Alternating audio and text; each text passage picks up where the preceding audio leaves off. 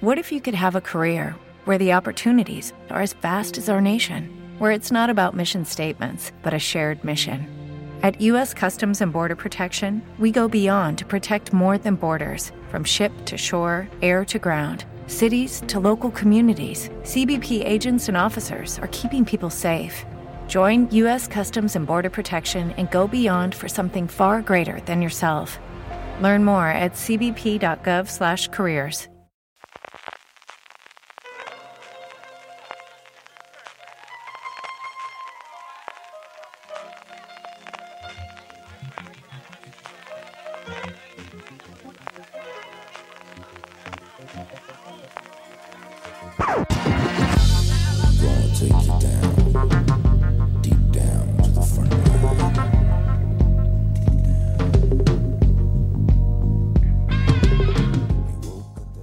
buenos días, buenas tardes o buenas noches, según cuando estéis escuchándonos. Eh, ¿Cómo estáis, oyentes de Fuera de Series? Creo que ya podemos eh, decir aquello de feliz año nuevo a todos. Y bienvenidos a Top, el programa de Fuera de Series donde hacemos listas que siempre tienen algo que ver con las series de televisión, evidentemente, porque las listas ya sabéis que es una de las cosas que más nos gustan en esta vida. Se pueden hacer listas de muchas cosas. Lo que pasa es que eh, para este top, que si mis cálculos no están mal es el primero del año 2020, pues vamos a hacer una lista de redoble de tambor precisamente las series más esperadas para el año 2020. Porque ahora que ya hemos dejado atrás las listas de lo mejor de 2019, pues tenemos que entrar en las de que casi nuestra lista de deseos de las series de, este nuevo año que acaba de empezar. Así que vamos a hacer un repasito por, pues bueno, pues por esos títulos que más o menos sabemos que es probable que se estrenen en 2020 o algunos ya tienen fecha de estreno confirmada y que tenemos especiales ganas de ver. Yo soy Marina Such y eh, en este top me acompañan Álvaro Nieva. Hola Álvaro, ¿cómo estás? Hola, ¿qué tal? Y Valentina Morillo. ¿Qué tal, Valen? Hola, pues muy bien. Aquí yo aún no me he recuperado de las listas de 2019 y aún estamos discutiendo si se ha acabado la década o no y me ha costado ponerme en el mood para lo que viene, que he tenido que estudiar porque no estaba todavía preparada. Sí, yo de para hecho todo lo que estaba a punto de aplaudir cuando Marina ha dicho ya hemos dejado atrás toda la lista de lo mejor de 2019. bueno, si, yo si queréis podemos dedicar la hora entera de podcast a debatir si la década se termina en 2019 o en 2020. No, Pero por no sé- favor, no sé- pesadilla. No, gracias. No sé si los oyentes quieren semejante tortura. Con lo cual, eh, vamos primero, antes de meternos en la lista, como de costumbre, pues tenemos que explicar un poco cómo hemos hecho estas listas. Eh, ha sido un poquito complicado. Lo que Valen ha comentado es cierto, ha sido un poquito complicado.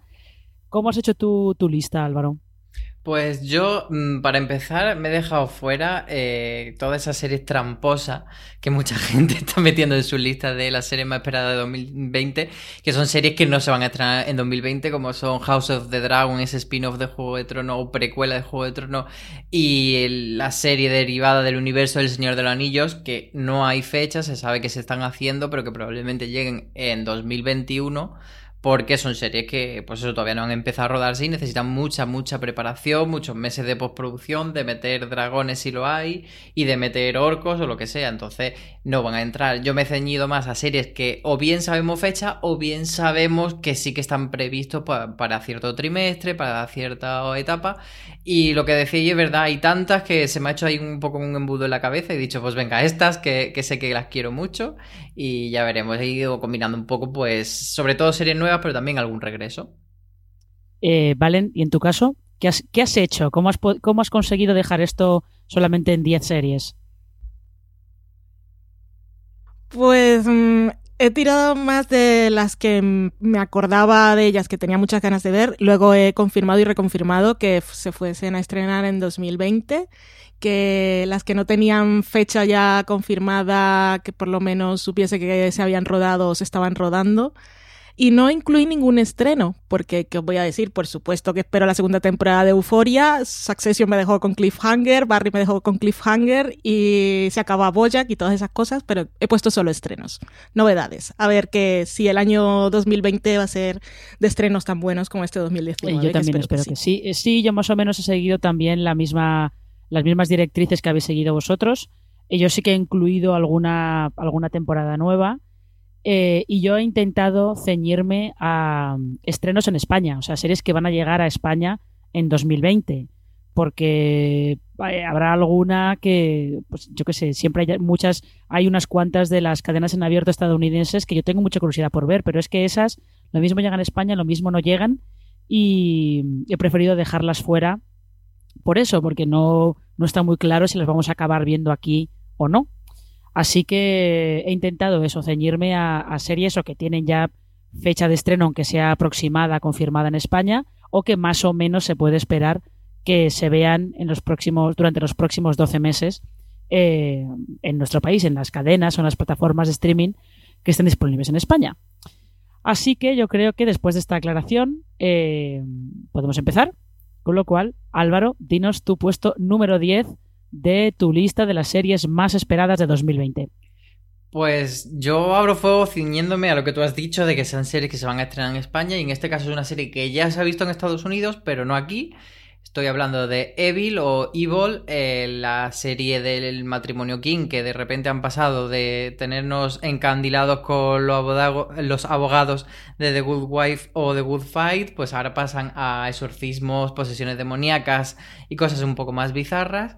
Y, nada, en, estos días, cuando llega el 13 de enero en el canal Sci-Fi, así que ahí podemos empezar a ver esta serie que promete ser mucho más loca, quizá más en la línea de, Brain Dead, que, lo que han sido pues esta serie de abogados de este matrimonio que por otra parte que nos tienen pues eso eh, encantaditos como serie filo. Así que yo le voy dar oportunidad yo no voy a decir nada de Evil, porque ya veréis por qué no voy a decir nada de Evil. eh, Valen, tu puesto número 10. Mi número 10, por supuesto, yo apoyo la moción de Evil, gran serie, por supuesto, que yo he hecho trampas, ya he visto algún episodio y te, va a gustar, Álvaro. Igual no es tan loca como esperas, aunque sí tiene sus puntos y tiene algunas cosas de sentido del humor, pero bueno, no diré nada. Eh, la que he puesto yo en mi número 10 es eh, Ratchet de Netflix, que no tiene fecha de estreno, pero llegará, que es otro de los proyectos de Ryan Murphy para la plataforma y es esta precuela de Alguien voló sobre el nido del cuco en en la que Sarah Paulson interpretará a la enfermera que da título a la serie, desde sus primeros pasos cuando empezó a trabajar en instituciones psiquiátricas y toda su evolución hasta que se, termina enfrentando al personaje que interpretó Jack Nicholson en la película. Además de Sarah Paulson, que ya es un sí para ver cualquier serie, también estarán por allí Sharon Stone, Judy Davis, Cynthia Nixon, Hunter Parrish, Corey Stoll, vamos, que por el elenco también llama la atención. Y a mí me da la sensación de que de Ryan Murphy igual vemos alguna que otra serie más en este, top. alguna, este Lo que pasa es que yo no sé si Ratchet irá para 2020, no lo tengo tan claro, pero bueno, si, llega, la esperaremos. Sí, no lo sé. Yo creo que esta a lo mejor es de las de finales de, de 2020. A ver, porque sí que me suena que habían empezado a rodar, pero Sí, pero como creo que va a ser de estas, de le dieron dos temporadas directamente del tirón, pues ya veremos qué hacen. Em, en mi puesto número 10 está una de las de los estrenos del año que viene cuyo, que más me fascina, el otro ya, ya os contaré luego por qué. Esta es una de las que más me fascina que se llama The Paradise, que es esta coproducción entre, entre MediaPro y YLE, que es la cadena pública finlandesa, que me fascina por el hecho de que sea una coproducción entre España y Finlandia y protagonizada por Fran Perea, porque en Finlandia Los Serrano fue un, fenómeno masivo y generacional. Y luego en realidad yo he podido ver el primer capítulo porque se, emitió en, se estrenó en Londres en un mercado de ficción que se llama Content London. Y en realidad parece que va a ser una serie de misterio como más de toda la vida, con una policía finlandesa que investiga unas muertes en, en Fuengirola, eh, ayudada por un policía español, que es Fran Perea, pero es que esa, esa mezcla cultural, eh, esa mezcla de idiomas, porque en el primer capítulo hablan finlandés, castellano e inglés así además pasando de uno al otro como si, no como tal cosa, pero, ah, pero tirando mucho de, ese, de esa diferencia de idiomas y ese choque cultural que tengo mucha curiosidad, mucha curiosidad por ver sobre todo eh, quién se la queda en España, porque en, Finlandia se estrena el 9 de febrero, aquí no tiene todavía cadena, pero da la sensación de que no vamos a tardar mucho en, saber quién se la va a quedar. Y tengo curiosidad, ya digo que es de, las, de los estrenos del año que viene, es de del, eh, uno de los casos que, más me fascina que haya, que esto haya, se haya puesto en pie, que, que exista simplemente. Así que ese, ese es mi puesto número 10. Eso porque tienes información privilegiada y la has visto, porque eso no estaba en ninguna de las listas que estuve eh, recorriendo por el internet. Eh, realmente, eh, como en España no tiene cadena ni nada, sí que está, la fecha sí que está en un, pues creo que en un reportaje de Variety, justo que se publicó sobre el Content London, y está la fecha de estreno en Finlandia. Pero en España, pues todavía, todavía no se sabe, pero es que os prometo que me fascina. Esta serie es una de las que me fascina del año que viene. Así que, bueno, ya hablaremos si al final se ve en España a lo largo de, este año o, no. Sigamos con el puesto número 9. Álvaro, ¿cuál es el tuyo? Pues empiezo con trampas, porque voy a hacer un, puesto 9. Ya empezamos. Voy a hacer un puesto 9 doble. Y, van a ser eh, dos series de Movistar Plus, que pero con ganas, y son dos estrenos de, de la cadena. Que por un lado tenemos Nasdrovia, que es una comedia Em, así porque le ha funcionado muy bien la comedia, esa comedia eh, de temporadas cortitas, de 20 minutos, de 6 episodios Movistar, y, y en este caso es sobre gente ahí eh, con la crisis de los 40 que deciden abrir un restaurante para gobernar esa crisis. Y están Hugo Silva, que yo le cogí mucho cariño en el Ministerio del Tiempo con su pachino, y mi adoradísima eh, Leonor Watling. Un restaurante, puntualicemos, ruso. Ruso, de ahí viene el nombre Nasdrovia. Y que, no sé, Marina, qué significaba Nostrovia, era como lo que dicen al, brindar o algo así, ¿no? Eh, sí, yo no, no, recuerdo, no recuerdo muy bien. Yo fui, estuve en el rodaje de la serie, nos lo, nos lo contaron y no recuerdo muy bien, pero era algo parecido, sí, algo como un brindis o algo así. Y bueno, y la otra que metido aquí con Nasdrovia ahí un poco a presión en el número 9 es la unidad, que es ese gran thriller de, Movistar para esta temporada, que, va a ser así, pues eso, un poco rollo de, terrorismo, y pero por lo que me han dicho, han, grabado muy a lo grande, han hecho una hubo un rodaje bastante tocho en la Puerta del Sol de, de Madrid que parece que va a sorprender mucho, no sé, como que que por lo que me llega, mm, aunque parece otra serie más de polis y de tal, yo creo que va a ser bastante, bastante tocha. Y yo creo que también estuviste tú en el rodaje, si no me equivoco. En Melilla, sí. La, historia, la historia de ese rodaje de Melilla da para, para un reportaje aparte. Pero no, sí, sí que da la sensación de que es un, de que es una producción bastante ambiciosa, sobre todo eh, por eso, porque es verdad que han estado rodando en localizaciones naturales, se fueron a rodar a Nigeria también, o sea que por lo menos ambición parece que hay.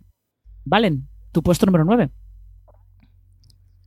Mi número 9 es una coproducción entre HBO y BBC que eh, está prevista para HBO Max. Se llama 22 de enero y está creada por Micaela Cole, que por cierto eh, tiene una serie que creo que se puede ver en Netflix, que es una comedia que se Netflix, llama y aprovecho para recomendarla porque está muy bien. Y como en Chewingham, aquí también Coel es creador y protagonista, pero en una historia con un tono bastante diferente. En esta serie ella interpreta a una chica londinense que cree tener la vida resuelta, eso es que tiene un grupo de buenos amigos, una carrera como escritora que ya está en marcha, un novio italiano, lo ponen como las cosas que ha conseguido. Vamos, una, check, una checklist de esas típicas y estereotípicas. Y su vida da un vuelco cuando es víctima de una rape date. La serie explora el tema del consentimiento en las relaciones mientras la protagonista se replantea su identidad, eso es lo que dice la sinopsis, y todo lo que daba por sentado en su vida después de lo que pasó en una cita ocurrida un 22 de enero, que es lo que da título a la serie. Tengo mucha curiosidad por ver qué hace con esta serie y porque a ella pues ya, ya, sé lo que es capaz de hacer y tengo mm, mucha confianza. Sí, además Michaela Cole yo creo que es de, este, de estos nombres que hay que tener en cuenta, que está, está un poquito no sé si ha pasado un poco desapercibida entre las listas que se suelen hacer de las sucesoras de Phoebe Waller-Bridge, Michaela Cole no, es, no está, no figura tanto como, como debería, sobre todo por el éxito que tuvo Chewing Gum. Pero bueno. Mi puesto número 9 es para la otra serie que más me fascina de 2020. Esta Álvaro y Valen sabe perfectamente cuál es, porque es ese spin-off loquísimo de Amares para siempre que se llama Luimelia. Eh, que tengo mucha curiosidad solamente por ver qué han hecho con eso. Porque son seis capítulos, menos de 10 minutos, directos para 3 Player Premium, y en los que, por lo que se ve, eh, cada capítulo va a ser distinto, va a ser como si fuera Master of None, pero eh, con dos chicas. Yo tengo mucha curiosidad y es otra que me fascina que eso haya podido existir finalmente. El estreno está previsto para febrero, no se sabe el día. Mi apuesta es para el día de San Valentín, evidentemente. Y pues eso, que tengo, que tengo mucha curiosidad. Pero Marina, no has dicho lo, lo, más gracioso que es, que no sé si podemos llamarla ucronía, distopía, universo paralelo. Pero es que, claro, eh, se ambienta en la actualidad con, dos personajes que son de los años 70 en la serie principal y que de repente van a tener la misma edad, pero están en otra época y están viviendo una historia así, mm, paralela. Ajá. Muy ciencia ficción, viajes en el yo, tiempo. Yo ya he dicho muchas veces que esto tendría que tener un crossover con el Ministerio del Tiempo, pero nadie me hace caso. es que es, es un poco eh, eh, como el, fanfic hecho oficial y, por los propios guionistas. Como me mm. encanta eso, que sea eh, ese, ese espíritu de jugar que tienen. Me gusta mucho. Álvaro, ya que estabas tú hablando, tu número 8.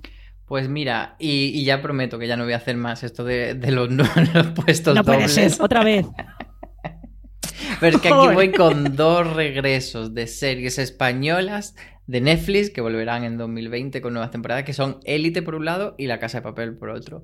Élite porque mm, es muy guay, es muy divertida, es muy entretenida y te da un fin de semana de entretenimiento máximo y eso es lo único que le podemos pedir a una serie de este tipo y te lo da con crece. Y luego la casa de papel es que me, mm, a pesar de que eh, fue muy espectacular, sí que es verdad que había como un cierto sentimiento de, de repetir lo mismo que funcionó en, en, las dos primeras temporadas con este comienzo de la tercera, pero sí que hacia el final de la tercera y sin entrar en spoilers, sí que daba como un girito que me daba la sensación de que era como, vale, no vamos a hacer lo mismo, sino que vamos a llevarlo todo al siguiente nivel. Y ese siguiente nivel te lo presentan de cara a la temporada 4 y por eso tengo tantas ganas de verla. Bueno, oye, a ver, veremos. Además, con el super éxito que es la Casa de Papel, será interesante ver si, si dan ese salto al siguiente nivel y cómo, cómo lo recibe el, el fandom mundial que tienen. Eh, las trampas de Álvaro son, son too much, ¿eh? Porque ya es series de la misma cadena o de la misma plataforma. Pero españolas y que regresan. Son tres cosas en común. Ajá. veremos, si no tenemos más trampas de esas más adelante. Prometido que no. Eh, Valen, tu, tu serie número 8. Mi número 8 es una serie española que es Veneno de A3 Media que será la nueva serie de Javier Ambrosi y Javier Calvo después de Paquita Salas y que nos contará la vida de Cristina Ortiz, la Veneno, que es uno de los mayores iconos de la comunidad LGTBI en España. Se basará en las memorias de Ortiz que escribió Valeria Vargas y nos llevarán desde los años 60 hasta la actualidad. Esta, la serie se está rodando ahora mismo con las tres actrices que interpretarán a Cristina en tres momentos diferentes de su vida.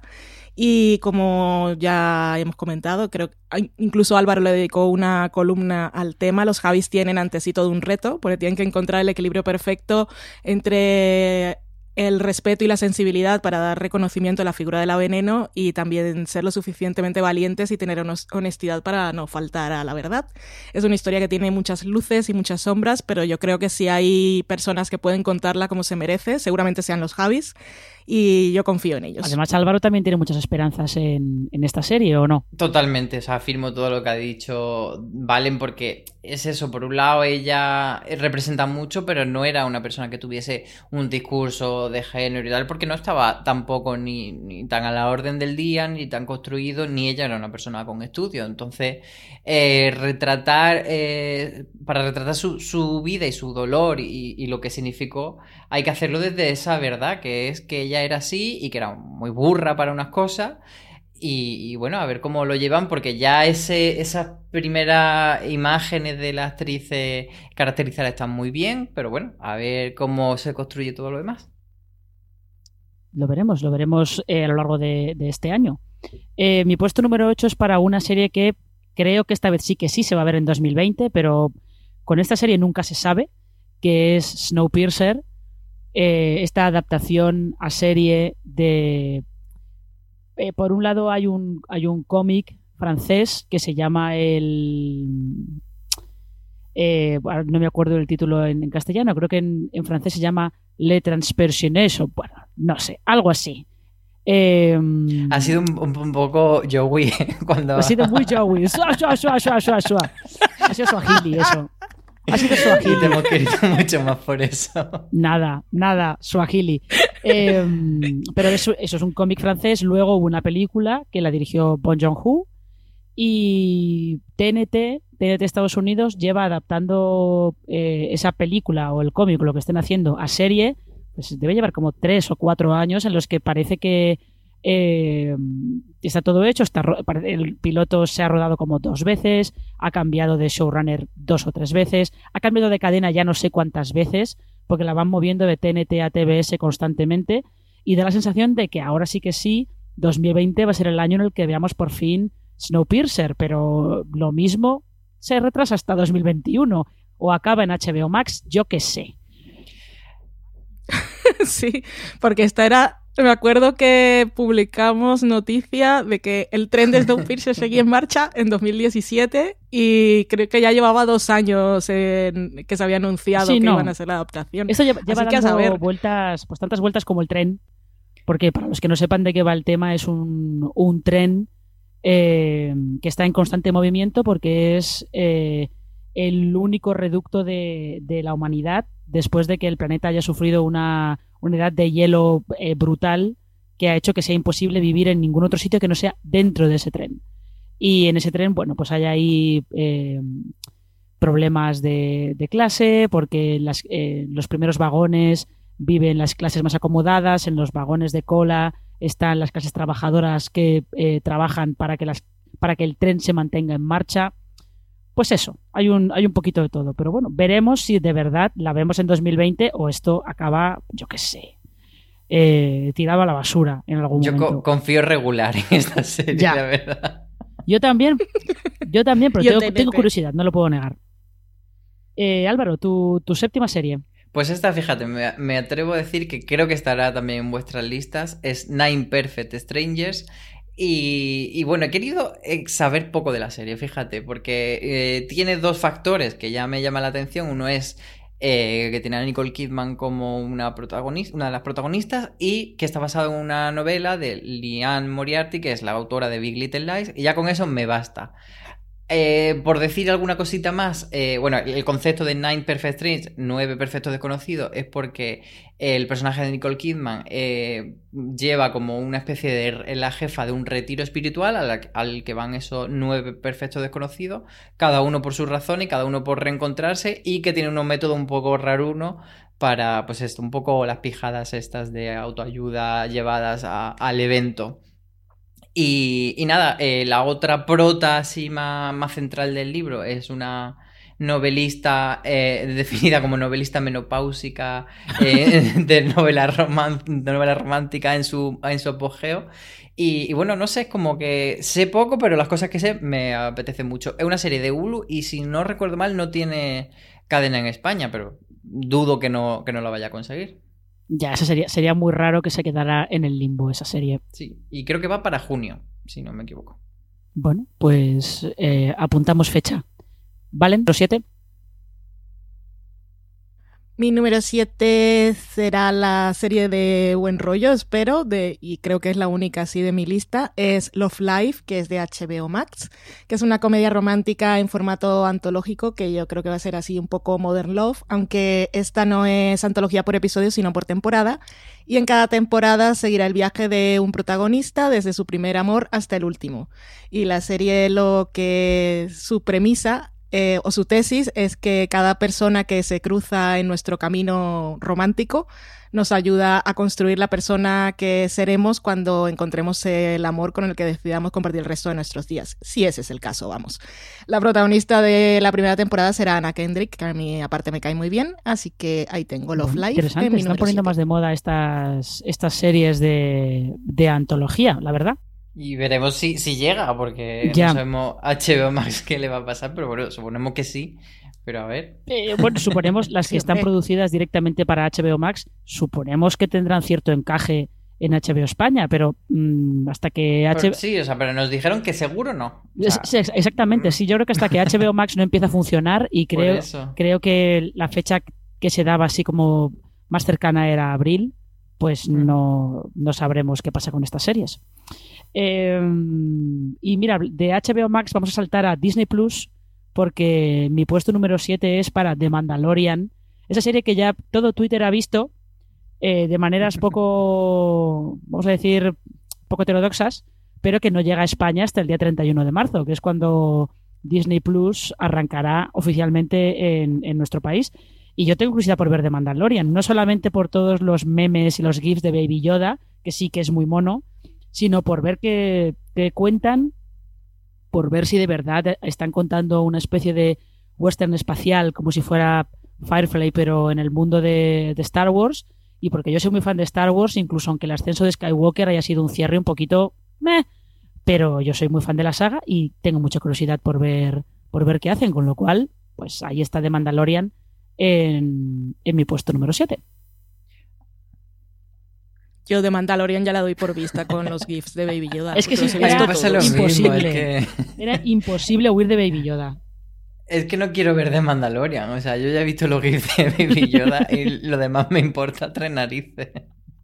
Yo la quiero ver solamente por ver si Pedro Pascal se quita el casco en algún momento.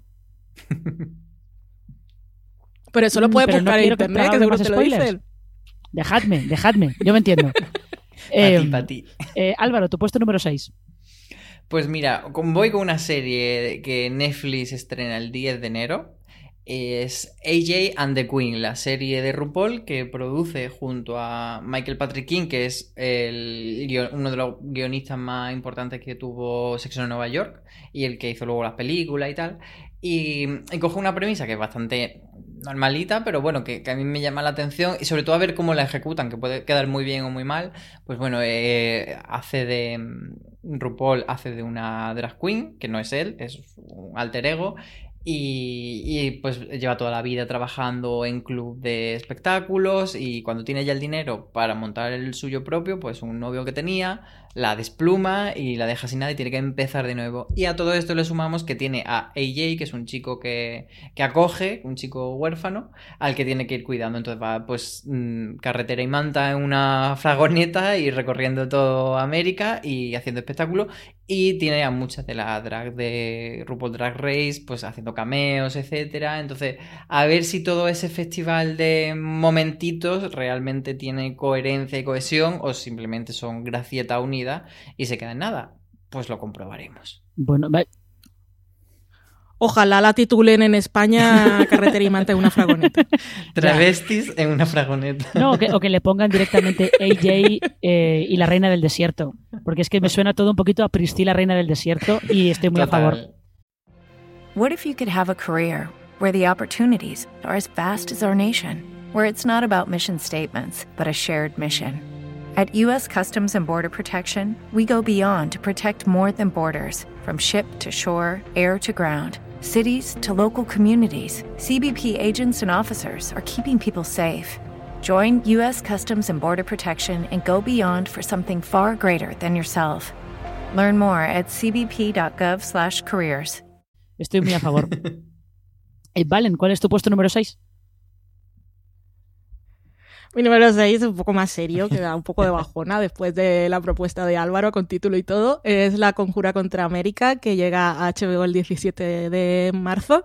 Es una reimaginación de una novela de Philip Roth, eh, Roth, que es una ucronía centrada en una familia judía de Nueva Jersey, que es testigo del ascenso político de un señor que se convirtió en héroe de guerra, pero que era un populista xenófobo en los años 40 hasta que se convierte en presidente en los Estados Unidos después de, de derrotar a Roosevelt así que tengo curiosidad. Es una serie que está escrita por la gente de Wire, David Simon y Ed Burns, y está protagonizada por Wynonna Ryder, Zoe Kazan, John Turturro, y es miniserie, entonces la veré, que serán seis episodios. Seguro serán un poco densos, pero las fotitos que han salido por ahí me llaman la atención. Ya, yo tengo, tengo, tengo mucha curiosidad por esta, ¿eh? porque además es curioso, porque si yo no recuerdo mal, es, es Charles Lindbergh el que acaba eh, y casi todas hay muchas ucronías que, que, arrancan en Estados Unidos en plan de eh, la historia paralela de Estados Unidos si Charles Lindbergh eh, hubiera hubiera hecho de verdad carrera política y cosas así, porque si era un señor un poquito, sí, antisemita y xenófobo y sí, habría sido algo, algo curioso. Creo que en The Man in the High Castle, en el libro por lo menos, también hay algo, hay algo con, con Lindbergh.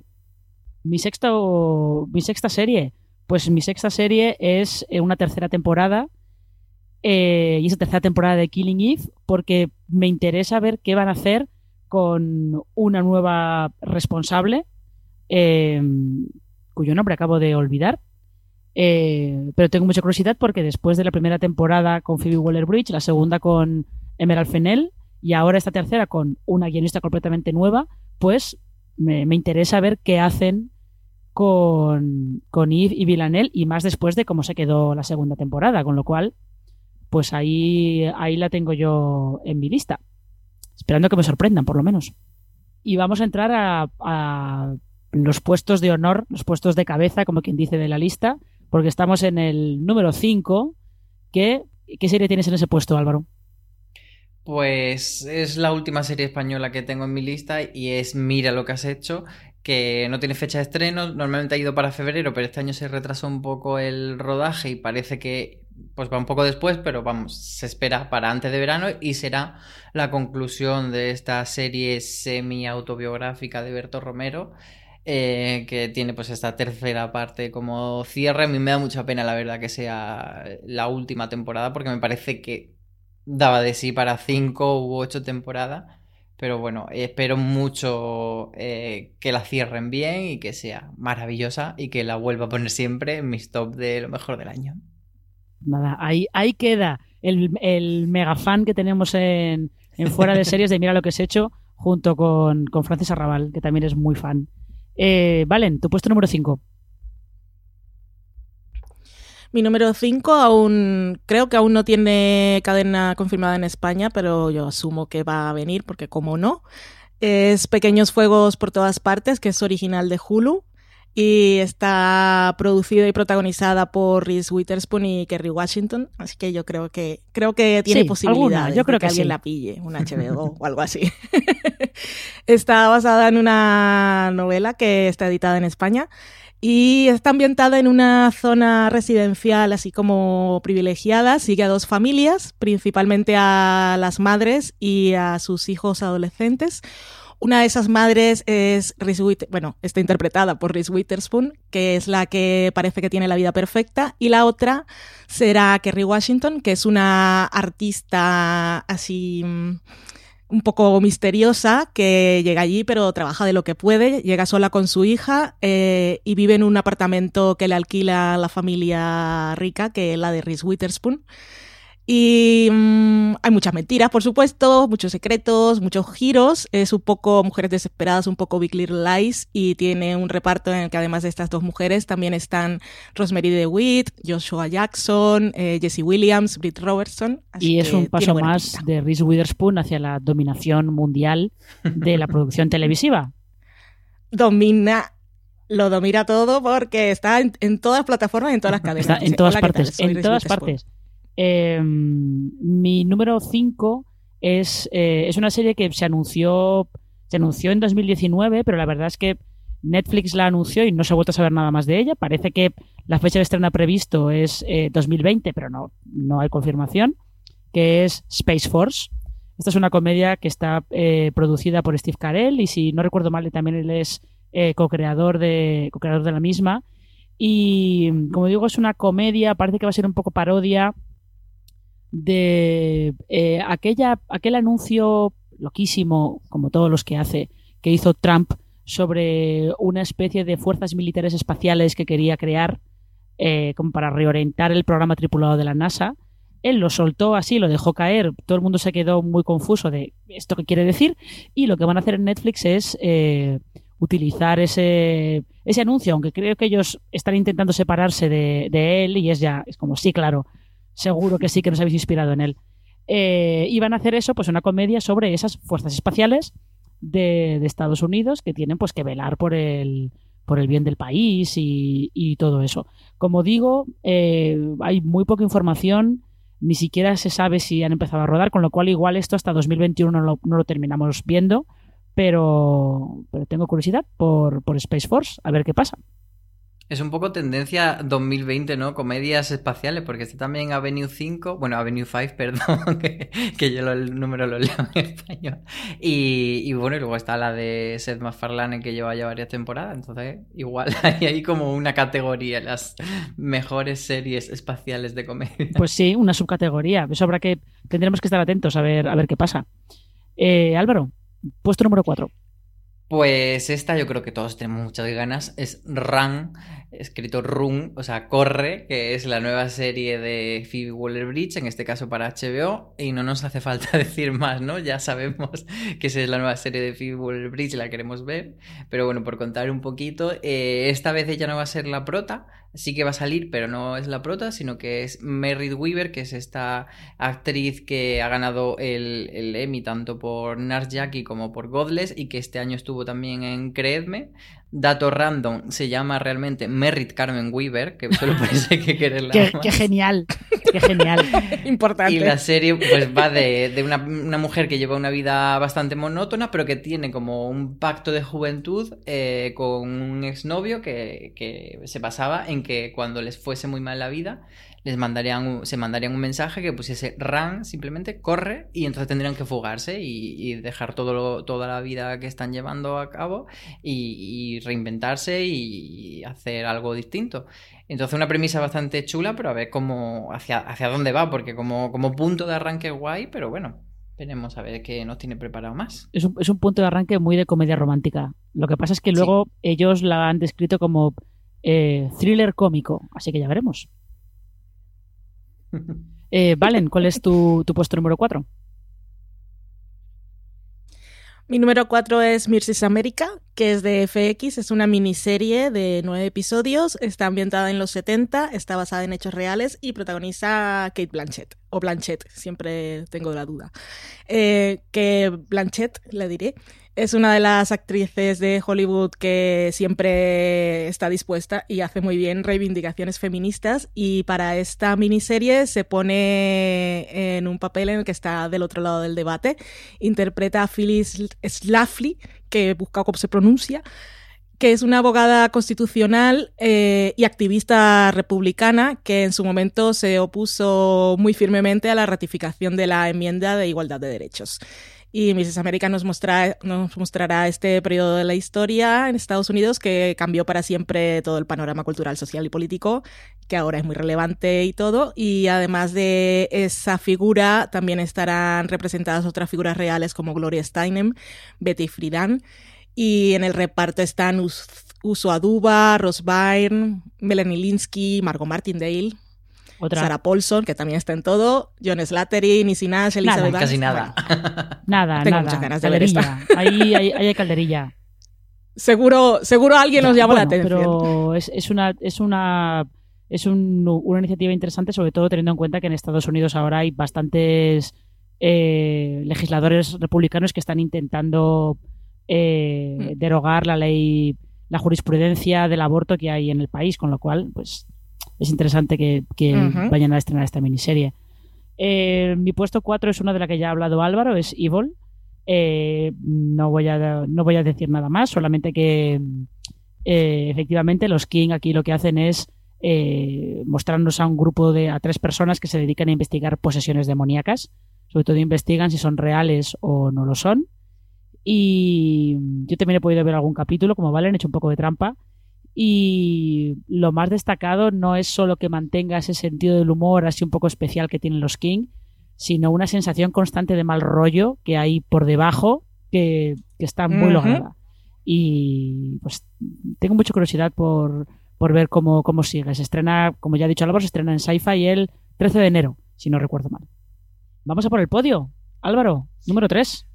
Pues empieza ya el reinado de Ryan Murphy en mi lista, que lo tenía abandonado el pobre. El 1 de mayo eh, se estrena Hollywood en, en, Netflix. Es la primera serie producida expresamente para Netflix de Ryan Murphy. Y en la que nos quiere contar el, la época del Hollywood dorado y hacer una visión tanto de pues del sistema de Hollywood como del sexismo dentro de la industria y lo, definen, eh, lo que quieren contar es cómo todo ha cambiado y nada ha cambiado. Entre el casting tenemos a Darren Criss de Nuestros Amores, eh, prota, entre otras cosas, de aquel American Crime Story Versace. Y también están pues, gente que ha colaborado con él como Dylan McDermott, Patty Lupon y Jim Parsons que se une también a, la crew de, de, Ryan Murphy. Entonces yo creo que después de, de Feud, eh, que fue un aproximamiento muy chulo a, ese Hollywood dorado, pues bueno, otra vez eh, Ryan Murphy y Hollywood dorado, estamos todos a bordo y nadie me puede llevar la contraria. ya. Yo tampoco. Yo no seré quien lo haga, ¿no? Vamos, no osaría hacerlo, sobre todo porque es que también tengo curiosidad por Hollywood, que parece que va a ser un poco como una secuela secuela espiritual de, de Feud, de la primera temporada de Feud. Así que bueno, a ver. Eh, Valen, ¿qué serie tienes en, en tu puesto número 3? No incluí Hollywood en mi lista, pero también está vamos, la tercera es Hunters, que es de Amazon Prime Video, que es una historia que está ambientada en Nueva York a finales de los años 70, que sigue a un grupo de cazadores nazis. Y con eso ya está todo lo que yo necesito para ver esta serie, que aparte hemos podido ver el tráiler y tiene así un tono pues de comedia o de humor negro que me llama la atención. Al Pacino será el líder de un, e, de un grupo que la verdad es bastante ecléctico, de esos cazadores nazis, y todo lo que sea cazar nazis me parece bien. Eso, especifiquemos que, es cazadores de nazis, no sea que la gente piense que son cazadores nazis. Eso, Exactamente. Perdón, cazadores de nazis, sí. Eh, no, hay que cazar a los exactamente. nazis, como en The Good Fight. ¿Está bien pegarle a un nazi? Pues yo creo que sí. Eh, sí, bueno, aquí... Declaraciones polémicas. Em, pues mi puesto número 3 es para una serie de Apple TV Plus.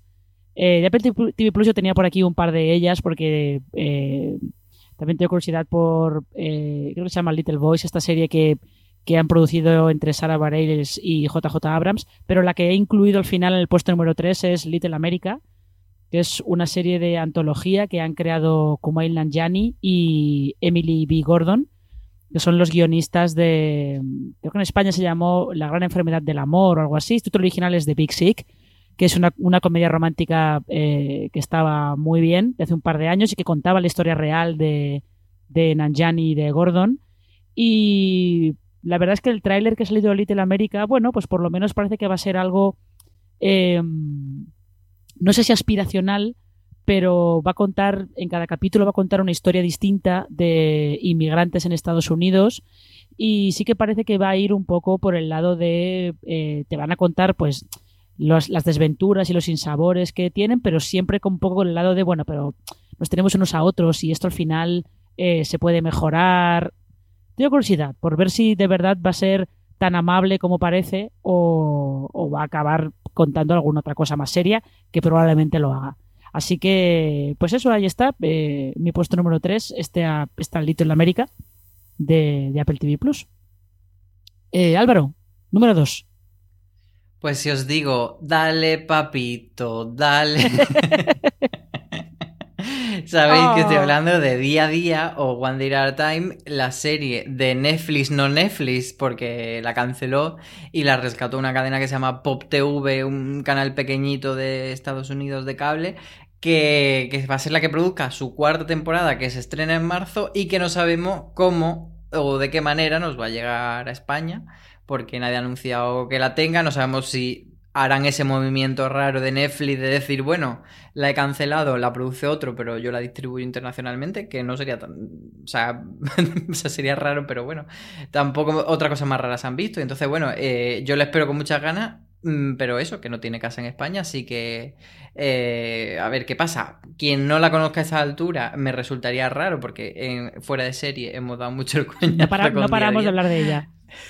Pero una serie pues familiar, muy divertida, muy eh, estéticamente de, de, esta sitcom antigua de teatrillo, pero que nos roba el corazón y que tiene a Rita Moreno haciendo un personajazo y que es una serie de esas que te abrazan, como yo digo. Así que a esperar esta temporada nueva de día a día. Que te calientan, que te calientan el corazón.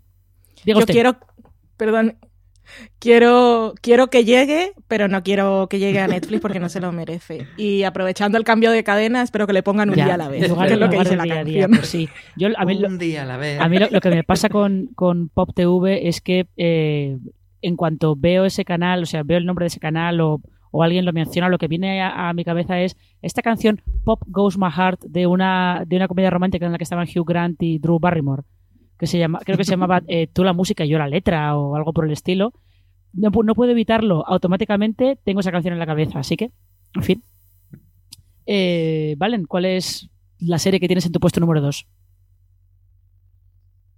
El número 2 está Rand, que ya ha hablado de ella Álvaro y no tengo nada que decir. Es Phoebe Waller-Bridge con Vicky Jones y tengo muchas ganas de verla. Espero que no decepcione. Y está Merritt Weaver, o es que Merritt Carmen Weaver. No, hay forma de. A partir de ahora va a ser la, Carmen, la Carmen Weaver. ya lo veréis. Así eh, que. Pues es que mi número 2 también es Run, con lo cual yo creo que directa, directamente podemos pasar de este número 2 pues e irnos al número 1 para ver si volvemos otra vez a coincidir todos en el número 1. Es que, es que sospecho que eh, puede haber alguna posibilidad o no. Ya veremos. A ver, Álvaro, sácanos de dudas. Tu serie, tu serie más esperada de 2020. es una de Ryan Murphy. ¿La vuestra también?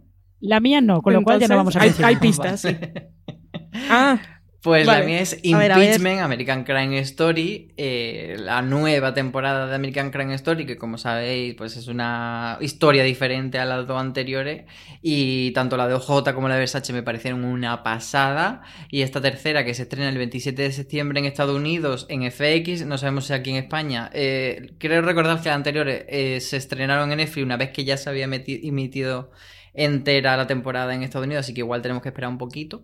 Pero bueno, eh, esta de lo que va es del caso Mónica Levinsky. Y, lo curioso es que mm, cuando Ryan Murphy tuvo la idea de hacerlo, eh, desechó hacerla escribiendo él la historia sin tener en cuenta la voz de Mónica Levinsky, que era la gran afectada. Y, y un poco el crimen ese americano del que habla el título de la serie, pues eso, es cómo se trató a ella y cómo se la mm, convirtió en un monigote, cómo se rieron de ella, etcétera. Entonces hay que mm, reivindicar un poco su figura y han contado con ella para, para dar su visión. Y en este caso no es Sarah Paulson la prota, pero sí la tendremos como la villanísima Linda Tripp, que fue quien grabó las confesiones de Mónica Lewinsky. Y bueno, tengo muchas ganas de, de ver cómo entra todo esto en la conversación del Me Too. Sí, porque además hay ahí el Me Too y la conversación las, eh, las conversaciones que ha habido también este año sobre eh, ay Dios mío eh, sobre las lapidaciones en redes sociales y, todo eso. O sea que puede ser puede ser bastante interesante. Valen número uno. Coincido con Álvaro ese era mi número uno. Fue, fue la primera que apunté en la lista y pues ya os ha contado Álvaro de qué va. Tengo todas las ganas y toda la fe porque las dos primeras temporadas de American Crime Story han sido fascinantes y esta tiene todos los elementos para hacerlo también.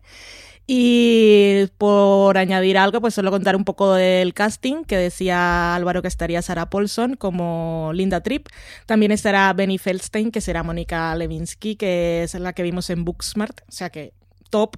Eh, también estará por ahí Annalek Ashford, que era esta que veíamos en Masters of Sets y en alguna otra serie que ahora no me acuerdo. Y quien será Bill Clinton es. Clive Owen. Eh, ay, ¿cómo se llama? Se me ha ido eso, Clive Owen. Así que todo maravilloso. Aún no han casteado a Hillary pero con este elenco maravilloso. Yo también tengo, yo también tengo muchas ganas de verla, ¿eh? tengo mucha curiosidad, pero mi puesto número uno no es para Ryan Murphy, lo siento Ryan, eh, oh. mi puesto eh, número uno es para eh, Patria, que se va a estrenar en, mayo en HBO España y, esta la tengo en el puesto número uno un poco por lo que tiene que representar para HBO España, porque va a ser su serie, por mucho que se haya estrenado en la producción de ficción propia con Foodie Love, eh, es Patria la serie por la que todo el mundo la va a juzgar sobre si están haciendo bien las cosas o no, que solamente sea la segunda serie que veamos de ellos. Y luego además, eh, pues es verdad que tiene potencial para ser una serie complicada y, y polémica porque adapta el libro de Fernando Aramburu que se centra en, en, dos familias afectadas por el terrorismo de ETA y mm, eh, puede dar puede generar mucha conversación y de hecho yo creo que eh, el éxito de Patria se va a medir igual no tanto por si la serie está bien o no sino por el nivel de conversación que genere por si de verdad se crea ese debate que yo creo que desde HBO España están también esperando que se genere ese debate alrededor de la serie. Así que, bueno, veremos. Ese es, ese es mi puesto número uno. Creo que ha quedado un top bastante variadito. Hemos coincidido en algunas, pero no en todas. Y lo que también es tradición ya en este tipo, en, este, en estos programas es eh, que digamos algunas de las series que teníamos incluidas y que al final pues se han caído o, o las teníamos como, como bola extra pero que no, la hemos, no las hemos incluido en, en, el top. Álvaro, por ejemplo, ¿tenías tú alguna que se te haya quedado fuera? Pues sí, por ejemplo, una de ellas era Patria, que no la incluyo porque la verdad es que me apetece bastante poco verla por el, en el sentido no de que no vaya a ser buena, sino de que va a ser muy dura y no sé hasta qué punto me, me va a apetecer. Y, y, junto con Patria, La Línea Invisible, que otra producción también sobre los orígenes de ETA, en este caso de Movistar, que van ahí un poco de la mano yo creo que, complementaria. A ver también ese duelo, cómo, cómo, se disputa de la ficción nacional y cuál termina siendo eh, mejor considerada, porque La línea invisible viene de la mano de Manuel Barroso, que era el que hizo El día de mañana, que también gustó mucho, así que por ese lado. Luego no puedo no mencionar, aunque sea por Francia Raval de New Pop, yo no la espero, pero sé que él sí. Y, y, luego Monsters at War, que es eh, de Monstruos S.A., eh, un pequeño spin-off que van a hacer eh, en Disney Plus. Bueno, oye, interesante, interesante. Eh, ¿Valen? ¿Alguna que te hayas dejado fuera? Y que quieras mencionar, porque igual te las dejaste fuera y dices, no, sí, pero me las he dejado de... fuera y no quiero saber nada de ellas. Basura. Eso es, me la dejé fuera, por algo será. Eh, me dejé fuera de Undoing, que había incluido Álvaro en su lista, una protagonizada por Nicole, Whit eh, Nicole Whitman, madre mía, Nicole Kidman, y esta es la otra, que es de HBO también. Eh, está creado por David y Kelly, o sea que vuelven a, traba a, trabajar juntos después de Big Little Lies. Y en el reparto están Hugh Grant, Donald Sutherland y Lily Rafe, que lo, o Rape, que los fans de Ryan Murphy somos fans de ella también. Y de regresos, que ya mencioné antes de empezar la lista, dije todas las que no había puesto, pero también espero la quinta temporada de Magicians, que también nos dejó ahí en un punto muy importante, y la temporada final de Cheats Creek, que ahora nos, las, nos la trae Movistar más pegadita al estreno en Estados Unidos. Bueno, eh, yo, sí que me, yo sí que me he dejado algunas, pero tampoco algunas, bastantes pero eh, por ejemplo sí que tengo curiosidad por ver eh, 30 monedas, que es la serie que está haciendo Alex de la Iglesia para HBO España. Eh, tengo cierta curiosidad, aunque también me da un poco de... tengo también cierto escepticismo con La Valla, esa, esa distopía de, de A3 Media que solamente por el tráiler parece que es una mezcla entre The Man in the High Castle, El cuento de la criada eh, Incorporated era una serie que Sci-Fi España emitió hace, hace un par de años. Y luego está otra que yo creo que hasta el 2021 no se va a ver, pero que es esta adaptación de FX de Y el último hombre, que parece que ahora sí que sí sale adelante, pero de esta también ha habido como tres o cuatro intentos de llevarla al cine, a la tele. Ahora eh, los derechos han vuelto al autor del cómic, a Brian K. Que, que los llevó a FX y parece que va a haber serie, pero se ha dado luz verde a un piloto y de ahí pues ya no se sabe nada más. Con lo cual lo mismo la vemos, lo mismo no, lo mismo le pasa como a Snowpiercer y empieza a dar vueltas de un lado para otro. Pero es una de las que yo también eh, espero, si no para 2020, por lo menos para 2021. Yo con Y el último hombre estoy como estabas tú con la película de Deadwood Marina. Hasta que no ya, pongan el tráiler con la fecha de estreno, yo no, no lo voy a creer. Prácticamente. Pero bueno, yo creo que podemos despedir este, este top. Es el primer top de 2020 con estas, estas series que son las que más esperamos de este, de este año nuevo. No sé si alguno queréis añadir algo más o puntualizar algo de lo que habéis dicho. No. No, estoy de acuerdo con todas mis opiniones. Simplemente decir que, hay muchas series españolas, la verdad, ahora cuando mencionabas tú alguna, Marina, estaba pensando que hay bastantes más que podríamos haber incluido, pero como las vamos a repasar en gran angular, pues promoción, promoción, ahí esperamos a los oyentes. Efectivamente, y además también os queremos recordar que hay un, un post en, en fuera de series.com, en la web, justo que detalla las 20 series más esperadas de 2020 por si, por si queréis eh, buscar ahí alguna que no hemos mencionado en este top, que hay unas cuantas que no hemos mencionado en este top. Y también os queremos recordar que eh, podéis encontrar otros programas de top y otros programas de, de, la cadena fuera de series de podcast, tanto en, en iTunes como en Evox, como en Spotify, como en, en vuestro reproductor de podcast de confianza y que os esperamos aquí eh, para escuchándonos para próximos programas o eh, leyéndonos en fueradeseries.com y pasadlo bien, tened una, un buen principio de año, sed buenos y portaos bien y como suele decir DJ, tened muchísimo cuidado ahí fuera.